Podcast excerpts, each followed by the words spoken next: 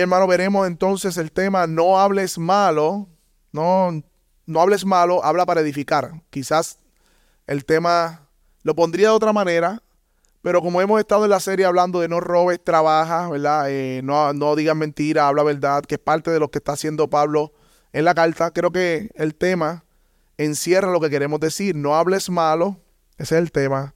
Habla para edificar. Y vamos a ver tres cosas hoy. Son tres subtemas. No salga ninguna palabra corrompida, que es la versión que me gusta. Ninguna palabra corrompida salga de su boca. O no hables ninguna palabra mala. Esa es la primera cosa que vamos a ver. Lo segundo, vamos a ver la fuente de nuestras palabras, de dónde surgen nuestras palabras y conversaciones. Y número tres, vamos entonces a hablar para edificar. Hablar para edificar. Esas son las tres cosas que vamos a ver esta mañana, si el Señor nos ayuda. Ahora bien, mis hermanos, leímos el versículo, no salga de la boca de ustedes ninguna palabra mala, sino la que sea para edificación, según la necesidad del momento, para que imparta gracia sobre lo que escuchan. Y recordamos que cuando vemos esta sesión de la carta de Efesios, estamos en la sección de las cuatro R. No sé si recuerdan eso de las cuatro R. Siempre primero que para vivir una verdadera santidad tenemos que recordar el Evangelio, tenemos que rechazar la conducta pecaminosa, tenemos que revestirnos de eh, que el Espíritu Santo nos renueve el entendimiento y luego entonces revestirnos, que es hacer las acciones que la Biblia nos ordena o nos llama a hacer. Y ahí ocurre la verdadera santificación, mis hermanos. Así que lo primero que tenemos que recordar, mis hermanos, es que Pablo le está hablando una, una carta a una iglesia que ha sido redimida por gracia, al igual que nosotros. Estos hombres y mujeres tenían que recordar que ellos estaban perdidos, muertos en sus pecados, igual que tú y que yo, vivían en inmundicia, igual que tú y que yo, eh, vivían en inmoralidad sexual, igual que tú y que yo, vivían con deseos del mundo, en idolatría, en hechicería, en engaño, en muchas otras cosas, al igual que tú y que yo. Pero cada una de estas cosas ellos fueron redimidos por la sangre de Jesús, fueron perdonados.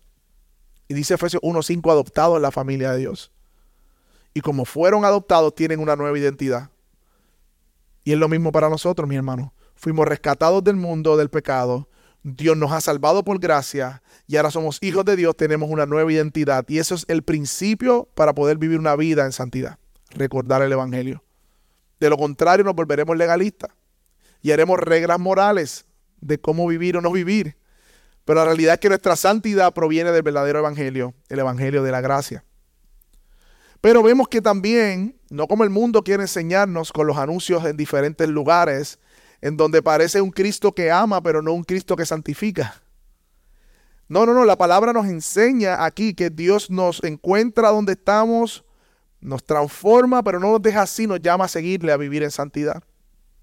Por eso en el capítulo 4 vieron conmigo, vaya al versículo 1, yo les ruego como prisioneros del Señor que vivan a la manera digna de la vocación.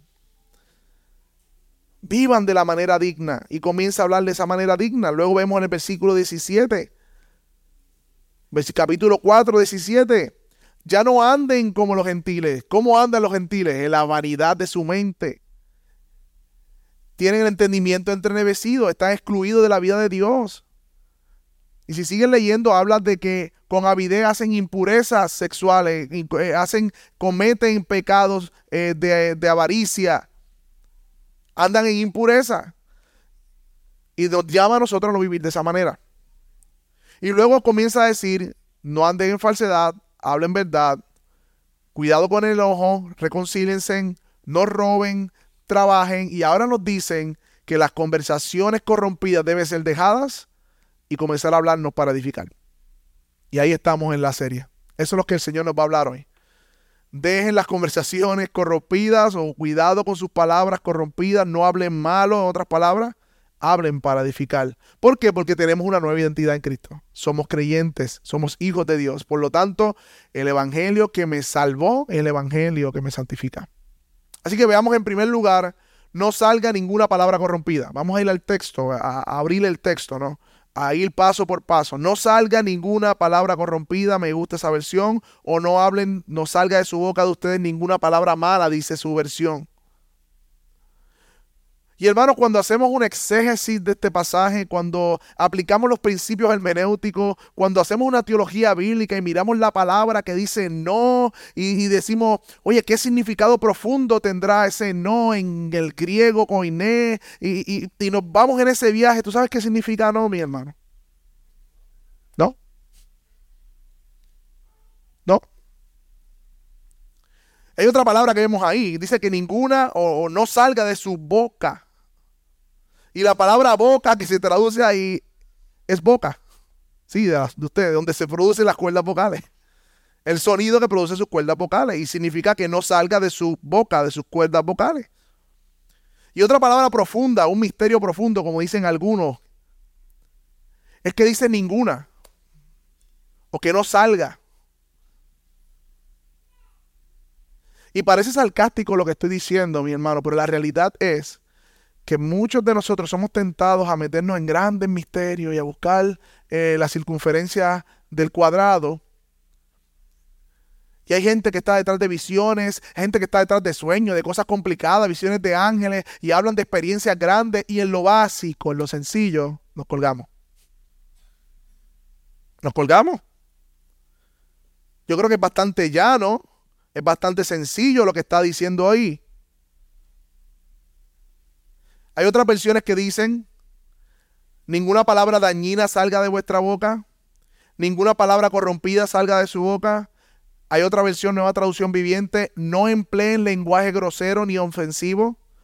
Y la nueva versión internacional dice, no eviten toda conversación obscena. O sea, Mi hermano, yo creo que es claro para todos nosotros cómo debemos hablar como creyentes. De hecho, la palabra mala, eso sí, esto es cierto, es lo que voy a hacer ahora, no es sarcástico. La palabra mala es la misma palabra que Jesús dice del fruto malo, es como un fruto podrido, desde donde viene la palabra podrida. Mateo 7, 18, Mateo 13, 48. Se puede traducir no tengan una conversación que esté podrida o dañada o corrompida.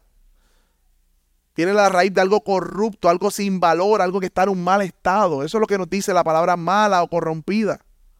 Un comentarista hablando de esto dice, el significado de este término es podrido o putrefacto. Se utiliza para referirse a la madera podrida, a la enfermedad de los pulmones, al pescado rancio, a las flores marchitas y a la fruta, fruta podrida. Y la palabra de Dios nos está diciendo, hey, que eso no salga de su boca. Alguna forma de que palabras malas, no estamos hablando de palabras malas específicas, sino conversaciones o significados malos que puedan salir de nuestra boca es malas palabras, insultos, blasfemias, ofensas, maldiciones, conversaciones o cuentos o chistes lascivos obscenos, palabras deshonestas, doble sentido, expresiones hirientes, ofensivas, ásperas, groseras, gritos, burlas cargadas de escarnio o sarcasmo, chismes, detracciones, críticas sobre alguien que está ausente, calumnia, quejas, rezongos, reproches, lamentos, liviandades, frivolidades, necedades, estupideces, groserías, expresiones negativas de falta de fe, pesimismo, palabras que desaniman, conversaciones egocéntricas sentadas en mis deseos, demandas y necesidades. Eso es ninguna palabra corrompida o ninguna palabra mala, ninguna conversación mala salga de su boca. Y el llamado es claro, mi hermano. Como hemos sido redimidos, entonces recordamos el Evangelio y luego la segunda R, ¿cuál es? Rechazar. Debemos rechazar las palabras corrompidas. Pero antes de hacer algunas aplicaciones puntuales, mi hermano, yo creo que es importante ir al segundo punto de este sermón. Ya termina el primero. En segundo lugar, vamos a ver la fuente de nuestras palabras. La fuente de nuestras palabras, porque no podemos hacer una aplicación correcta de este pasaje si no sabemos de dónde provienen nuestras palabras. ¿Qué tal si me acompañan a Mateo 12:34 con ustedes? Mateo 12:34.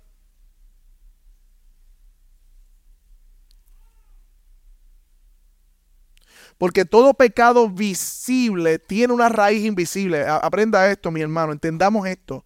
Toda conducta o pecado visible, y aún el invisible, pero tiene una raíz una fuente de donde sale. El problema es que como iglesia lo que hemos tratado de curar lo que se ve. Pero Dios no está detrás de lo que se ve, Dios está detrás del corazón, de lo que no se ve. Y eso lo vemos en Mateo 12, 34. Y diciéndole a los fariseos, le dice, generación de víboras, ¿cómo pueden hablar cosas buenas siendo malos? Porque de la abundancia del corazón habla la boca. El hombre bueno, el hombre bueno de su buen tesoro saca cosas buenas.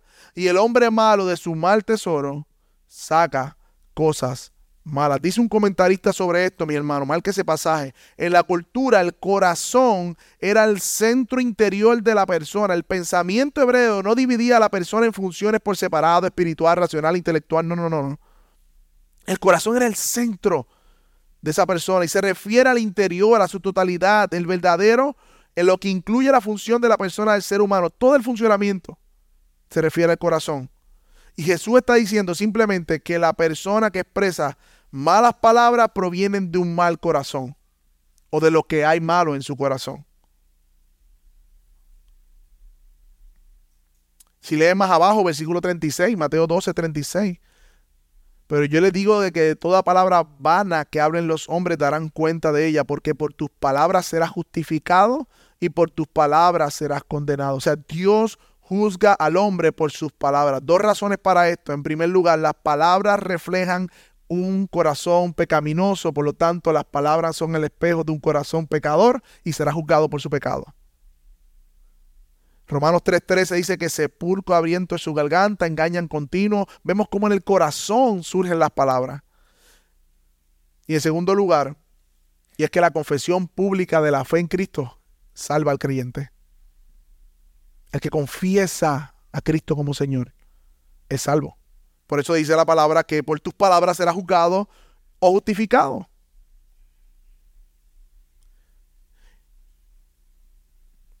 El punto, mi hermano, es que las palabras corrompidas provienen de la corrupción en un corazón. Y Santiago dice lo mismo. ¿De dónde surgen las guerras y los conflictos entre ustedes? ¿No es acaso de las pasiones que combaten en su interior? Eso es lo que dice Santiago 4.1. Por lo tanto, mi hermano, Dios con este mandamiento que nos está dando a nosotros como, como sus hijos, de no hablar ninguna palabra corrompida, no es simplemente a no decir una palabra particular que se dice esa palabra es mala, no la digas. No, no, es eso, no seamos superficiales.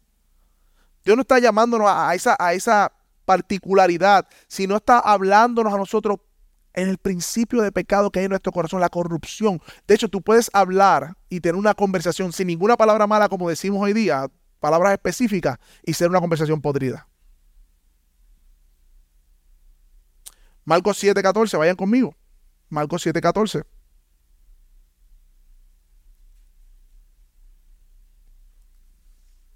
Los fariseos se quejan que sus discípulos comen sin lavarse las manos y dice, están contaminándose porque no hicieron el ritual del lavado. Claro, ese ritual fue añadido, no estaba en la escritura, era parte del Talmud de los judíos. Y Jesús llamó a la multitud, versículo 14 dice, escúchenme en todo, dijo, y entiendan esto.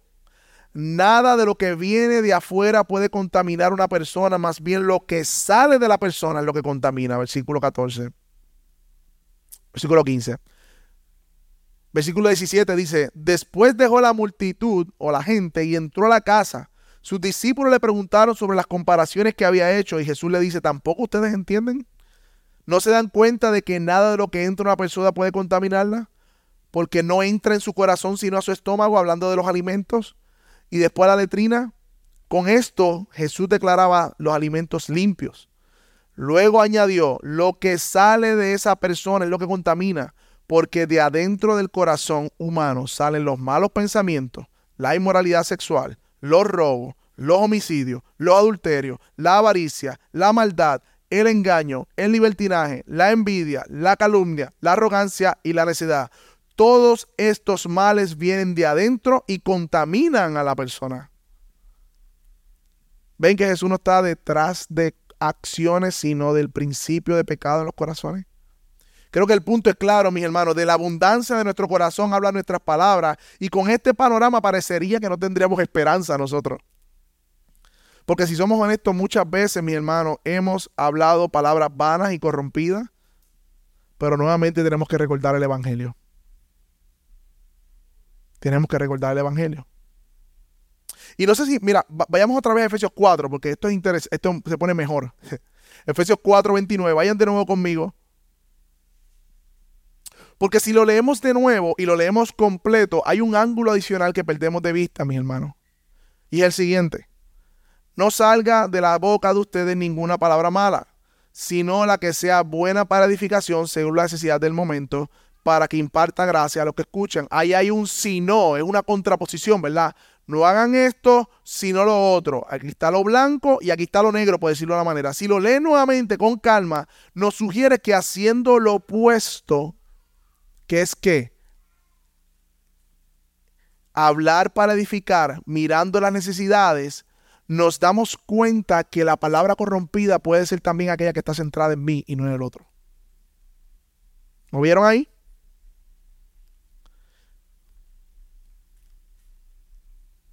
Si miras con cuidado el pasaje, lo opuesto a hablar para edificación, que es lo que se nos llama, es no estar pendiente a las necesidades de los demás y no hablar para la edificación de los demás, por lo tanto, estar centrado en mí mismo.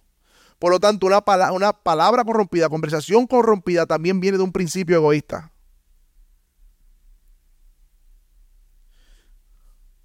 Es una conversación que se centra en mí y no en el otro en mis demandas, mis necesidades, en mi forma de pensar, en lo que yo quiero. Porque recuerden que Pablo está hablando de la edificación de la iglesia y que hablemos verdad en amor para crecer. Por lo tanto, lo opuesto para hablar para edificación, según la necesidad del momento que imparta gracia a los que escuchan, es hablar centrados en nosotros mismos para mis demandas y no en la necesidad de los demás.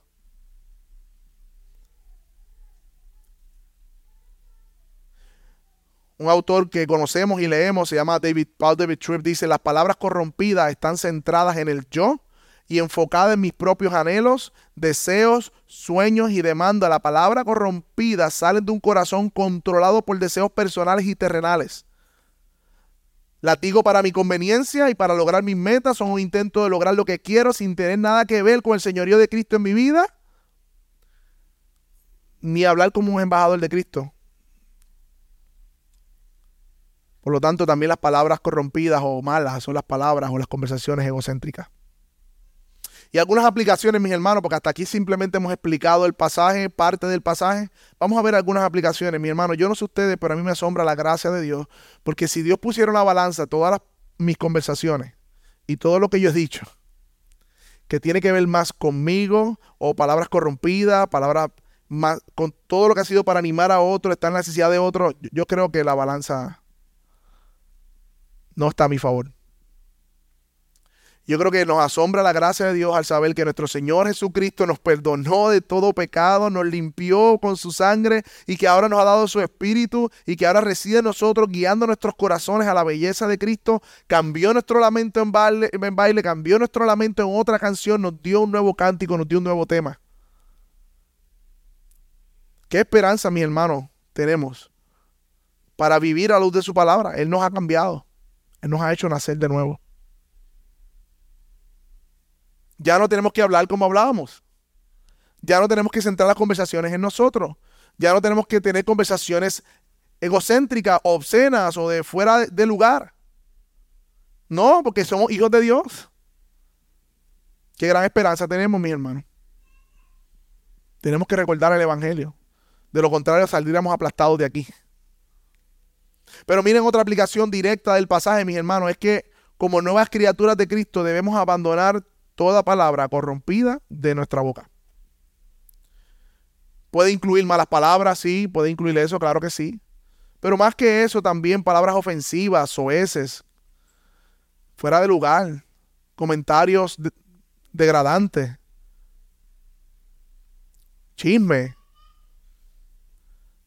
expresiones o conversaciones que no, que no reflejan las virtudes de Cristo. Porque ahí dice ninguna. Y no dice ninguna a menos que te provoquen. No dice eso. No dice ninguna a menos que se lo buscó. No, dice ninguna.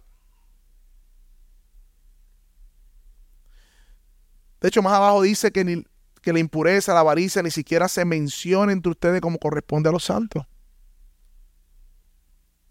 Ahora bien, mis hermanos, esa es la aplicación directa del pasaje, pero otra aplicación, ¿de dónde surge todo esto? Pues surge de nuestro corazón. Por lo tanto, no debemos enfocarnos necesariamente solamente con lo que decimos, sino con lo que está ¿qué? en nuestro corazón.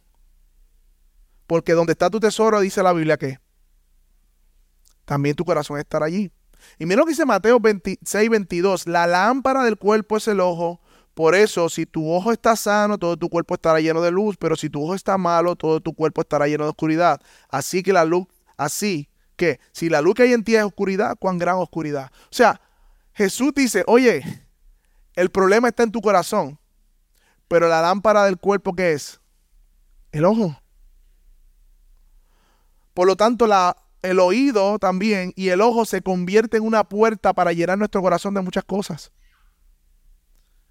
Y la pregunta que tenemos que hacer no es, ¿esa puerta está abierta a cualquier contenido? O nosotros, como decía el salmista, ponemos guarda en nuestra boca, ponemos guarda en nuestros oídos. Como dice eh, Job, pues haré pacto con mis ojos. Porque estas puertas, además de la el pecado que ya reside en nosotros, puede llenar nuestra vida de impurezas y de pensamientos mundanos que son los que se van a reflejar en nuestras conversaciones. Aclaramos nuevamente el problema del corazón, lo sabemos. Jesús lo dijo, pero igualmente dice, la Biblia dice, oye, huye de las pasiones. Si tu ojo es ocasión de caer, si tu mano es ocasión de caer, córtalo. Pablo le dice a, Timoteo, a, un, alguien que milita no se enreda en los negocios de esta, de esta vida. También la, firma, la Biblia afirma ambas verdades. Si hay un problema en mi corazón, pero no quiere decir que afuera también haya influencias que puedan dañar más mi corazón. Por lo tanto, esas puertas que llenan mi corazón de contenido no saludable deben ser cerradas. Porque se reflejará en nuestras conversaciones. Es imposible, mi hermano, andar todo un día viendo la mundanalidad de las redes sociales y hablar de la Biblia luego. Para ser más claro. Si estamos todo el día viendo cosas mundanas en las redes sociales, Vamos a hablar mundanés. Si estamos todos los días siendo conscientes de eso, leyendo las escrituras, leyendo buenos libros, animándonos a otros, ¿sabes qué va a salir de nuestro corazón? Biblia, escritura. Porque de la abundancia de nuestro corazón habla la boca. Así que el cambio no es solamente a lo que decimos, sino también a lo que entra en nuestro corazón y debemos entonces reflexionar en eso. Otra aplicación, mi hermano, es que nosotros tendemos a hablar de lo que nos gusta. Y aquí hay ciertos temas que hay ciertos hermanos que yo no puedo ponérselo. Porque si no, no, se callan. Naturalmente, de hecho, andan, ustedes lo ven cuando estamos en comunionía, escuchando. Si están hablando de eso que les gusta, va para allá y ahí se, se meten a hablar de lo que les gusta. Y yo también soy así. Yo te pudiera hablar, qué sé yo, de música, de guitarra, de algún deporte que me guste. Y puedo hablar con más fluidez que de la defensa personal o alma. o cualquier otra cosa.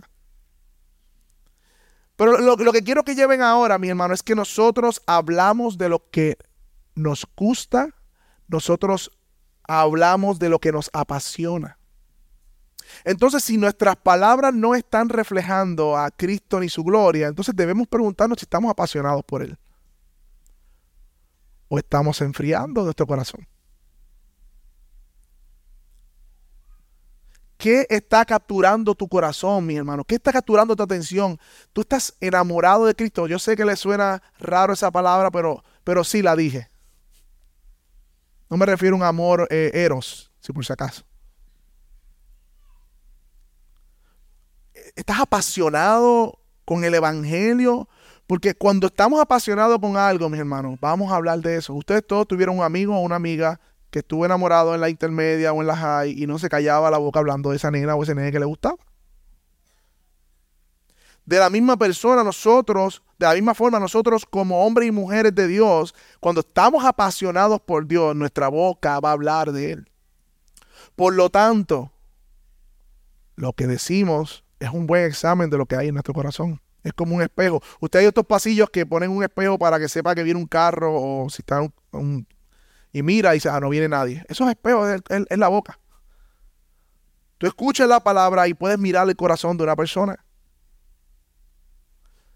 Debemos admitir con vergüenza, mis hermanos, que hemos dejado que otras cosas nos asombren más que Dios. Hay muchas cosas que nos están asombrando más que Dios.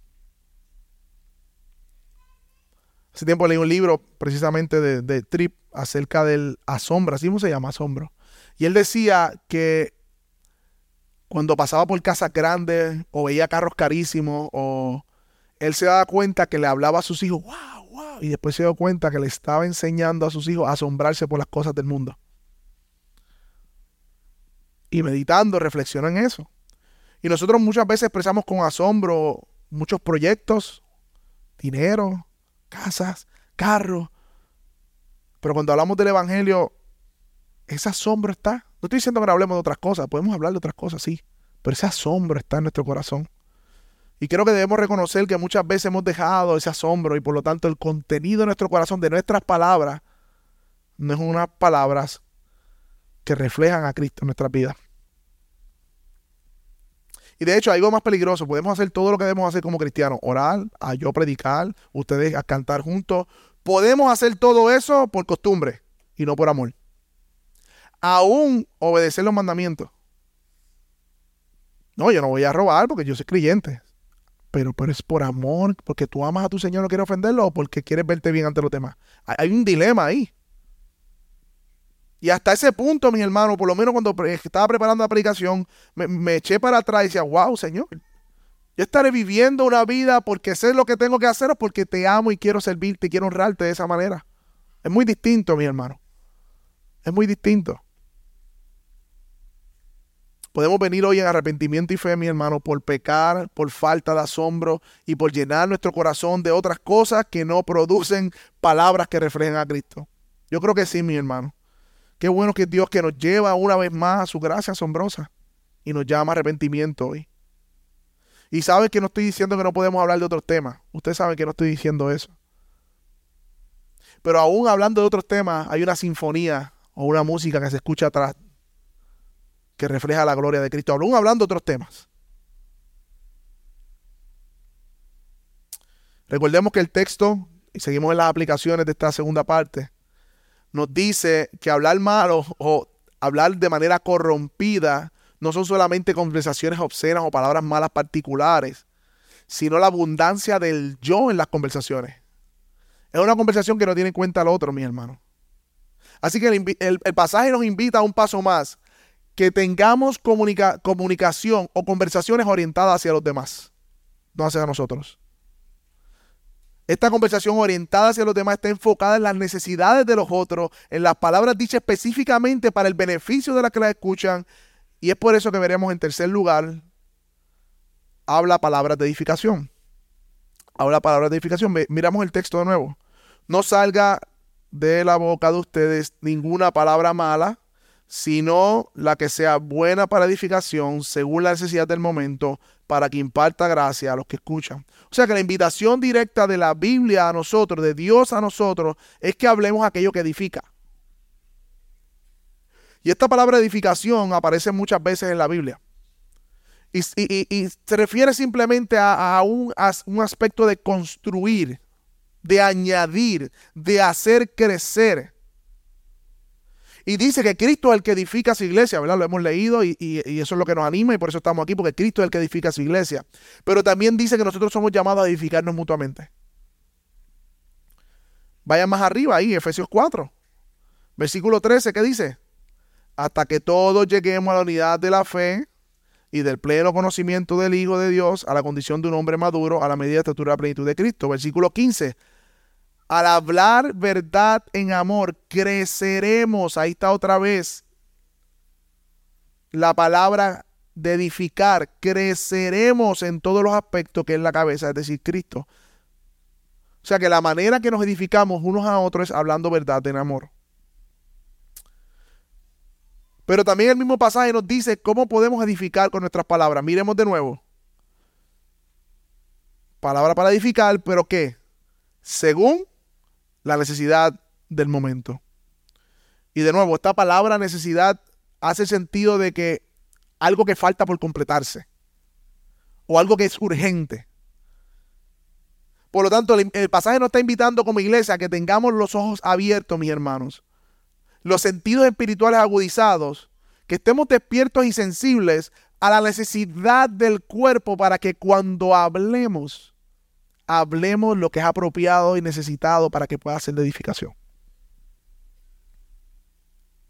Cuando estamos pendientes a lo que necesita mi hermano, no hablaremos de manera egoísta ni corrompida, sino que buscaremos edificar al hermano o a la hermana.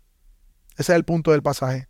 De esta manera nuestras palabras, dice el texto, que va a impartir gracia a los que escuchan. ¿Vieron eso, mi hermano? O sea que cuando somos sensibles, estamos pendientes a la necesidad del cuerpo, con un corazón lleno de compasión y gracia, cuando no estamos centrados en nosotros mismos, ni estamos llenos del mundo, hablaremos palabras que edifican y por lo tanto vamos a ser instrumentos de la gracia de Dios para nuestros hermanos. Dios nos usa como sus instrumentos para dar gracia al pueblo que Él compró a precio de sangre. Ahora bien, mi hermano, ¿cómo podemos aplicar esto de manera más particular en los últimos minutos que me quedan? En primer lugar, mis hermanos, podemos hablar palabras de edificación y podemos aplicar esto cuando oramos por nuestros hermanos. Cuando nosotros oramos por nuestros hermanos, precisamente nos estamos sacando del centro y estamos poniendo a mi hermano y estamos siendo intercesores. Estamos intercediendo al Padre con súplicas por mi hermano o mi hermana. Por lo tanto, en primer lugar, nosotros aplicamos este pasaje cuando oramos por nuestros hermanos, cuando oramos unos por los otros. Y me anima a ver a la iglesia reunida, aunque sea de manera virtual, orando unos por los otros. Y es en la oración privada o en la oración en grupo que estamos orando unos por los otros que el Espíritu Santo pone cargas en nuestros corazones. Y de momento estamos orando allí y hay una carga en nuestra ocasión por cierto hermano particular. Y oramos por ellos.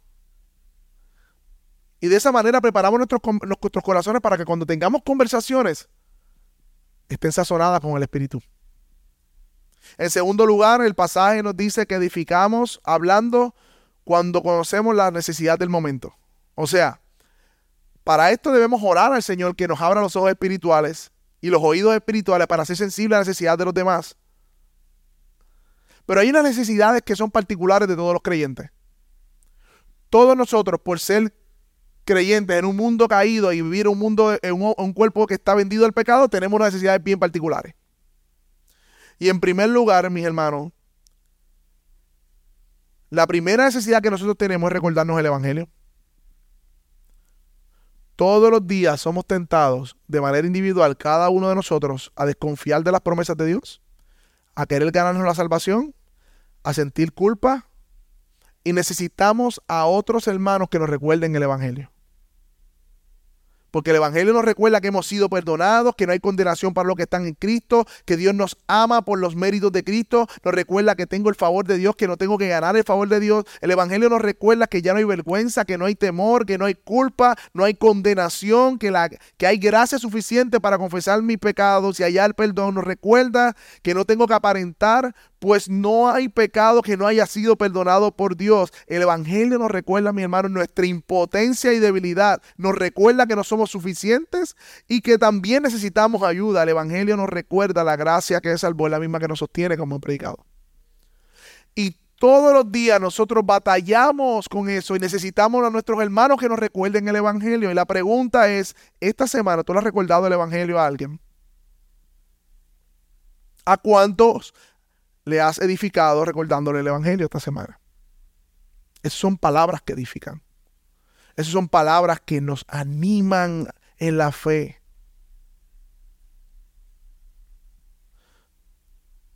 Necesitamos recordar el Evangelio.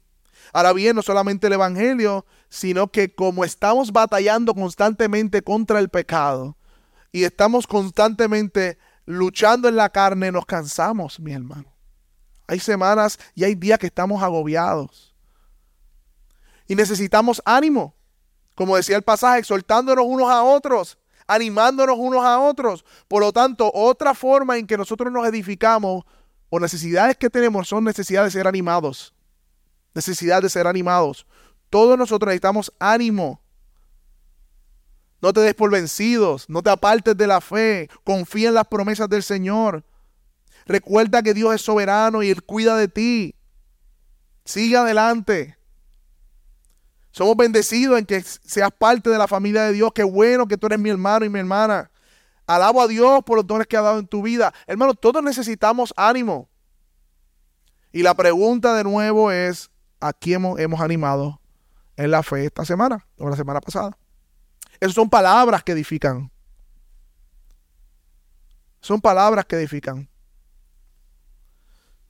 Pero también, mis hermanos, no solamente necesitamos el Evangelio, no solamente necesitamos ánimo, sino que también necesitamos ser reprendidos y amonestados. En Hebreos 3:12, mira lo que dice, tengan cuidado hermanos, no sea que alguno de ustedes haya un corazón malo de incredulidad para apartarse del Dios vivo. Antes, miren lo que dice, exhórtense los unos a otros cada día, mientras todavía se dice hoy, no sea que alguno de ustedes se endurezca por el engaño del pecado. Eso es lo que dice Hebreos 3:12. O sea, mientras estemos este lado de la eternidad, todos necesitamos ser amonestados porque todos padecemos de una condición, como dice Paul David Tripp, tenemos ceguera espiritual diagnosticada. Tenemos ceguera espiritual diagnosticada.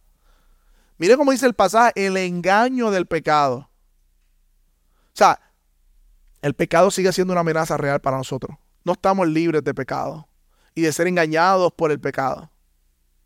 Por lo tanto, mis hermanos, todos te necesitamos hombres y mujeres que se paren a nuestro lado y vean lo que nosotros no vemos. Tenemos ceguera espiritual. Ah, nosotros vemos los pecados de los demás, claro. Pero nuestro nos da eh, ceguera. Nos da ceguera.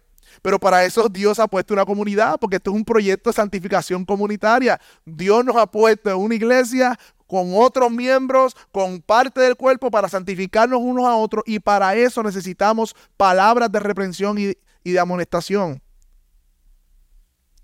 Y cuando hablo de represión, ¿verdad? No estamos hablando de ser detectives de cazapecados. Dios no nos ha llamado a ser, eh, no hay un ministerio de cazapecados.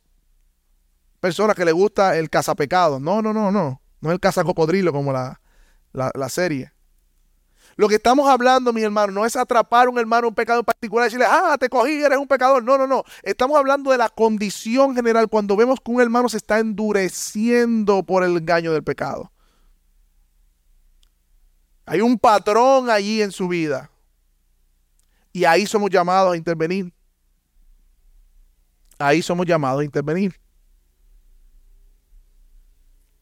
Esta reprensión, mis hermanos, igual con los parámetros bíblicos. ¿Cuáles son? En privado primero, con espíritu de mansedumbre. No seas siendo que tú también seas tentado, dice la palabra. Con una actitud, un corazón de restauración.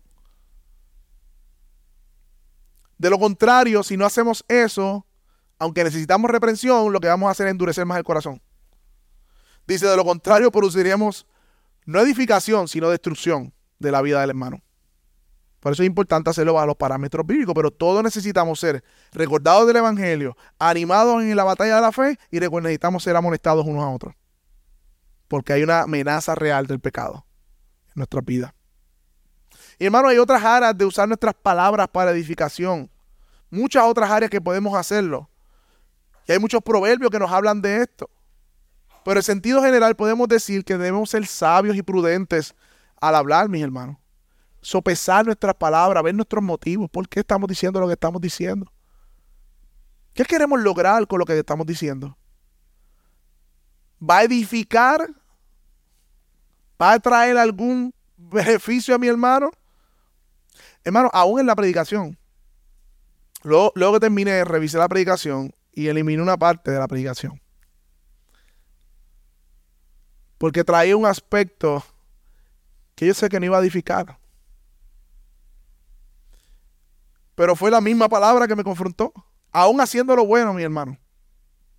aún haciendo lo bueno, hay unas cosas que son mejores dentro de lo mismo bueno. Y para eso tenemos que ser sabios y prudentes, tener el Espíritu Santo. Dice Eclesiastés 10:12, las palabras del sabio son placenteras, pero las palabras del necio son ruina. Proverbios 13:3, el que refrena su lengua protege su vida, pero el ligero de labios provoca su ruina. Mi hermano, sí, a veces es mejor callarnos la boca, es la verdad. Busquemos el bien de otro con nuestras palabras. Seamos propicios a la necesidad. Yo una vez recuerdo, fuimos a visitar a un enfermo en el hospital y los que fueron a visitar fueron a quejarse con el que está enfermo de su dolencia. Y yo, pero no, no venimos a eso, venimos a darle ánimo. El encamado ahí, uno, no, sí, yo también tengo un dolor de espalda, muchacha, que a mí me duele. Que... Pero no venimos a eso. Estamos tan centrados en nosotros mismos que aún haciendo lo que debemos hacer, lo hacemos pensando en nosotros. Hay ocasiones, mis hermanos. Hay ocasiones para todo. Proverbios 15, 4 dice que la lengua que brinda alivio es árbol de vida, la lengua que insidiosa, que insidiosa deprime el espíritu. El tono de tu conversación que es quejumbroso, quita el ánimo de los demás, resta o añade. No estoy diciendo que queramos hacer, terminamos el servicio, ¡eh, victoria! No estamos diciendo eso. Pero usted sabe lo que le estoy diciendo, mi hermano. Estas cosas que ustedes saben que no, no puede explicar bien. hermano, también Proverbios 15.1 dice que la respuesta amable que hace aplaca la ira. Pero la agresiva echa leña al fuego. Cuidado con las emociones, con nuestras palabras. Santiago dice que las palabras o la lengua del hombre son un mundo de maldad. Cuidado con nuestras palabras, seamos sensatos con nuestras palabras, porque eso va a reflejar el carácter de Dios en nuestras vidas, mis hermanos. Y si no estamos ahí, no es primero cambiar palabras, sino mirar el corazón, porque es, es lo que está en mi corazón lo que sale por mi boca. Y para concluir, mis hermanos, recuerden que Dios nos creó a su imagen y semejanza. Y como Dios es un Dios que habla y ha hablado y hablará, nosotros también nos ha dado las palabras para hablar. Y Él tiene un plan para nuestras palabras, dice un autor. Y este plan de Dios para nuestras palabras incluye redimir, perdonar, incluye animar, incluye exhortar, incluye salvar del fuego con reprensión, incluye muchas cosas hermosas. Usemos nuestras palabras para edificación, para edificación.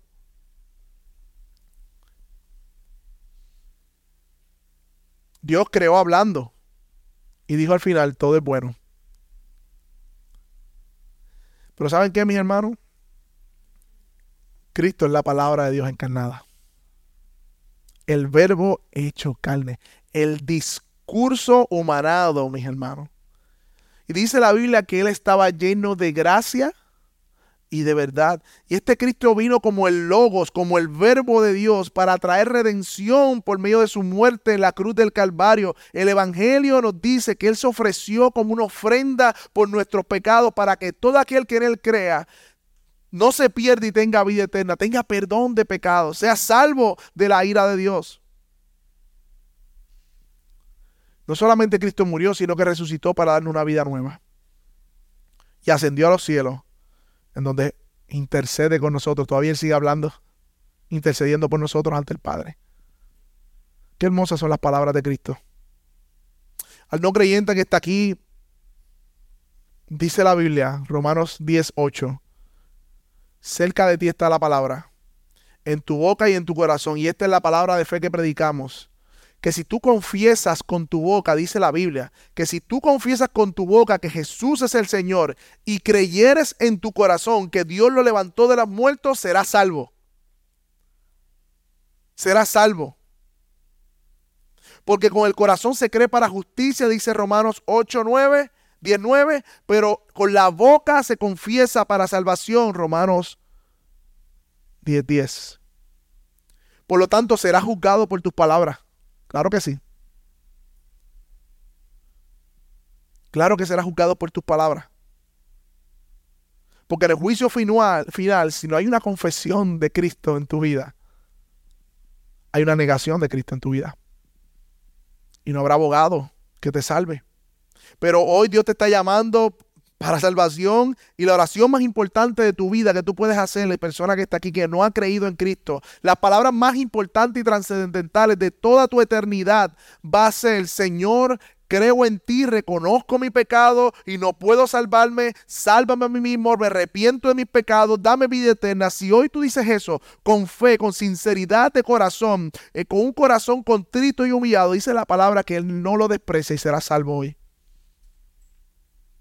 Serán las palabras más importantes que tú dirás en tu vida.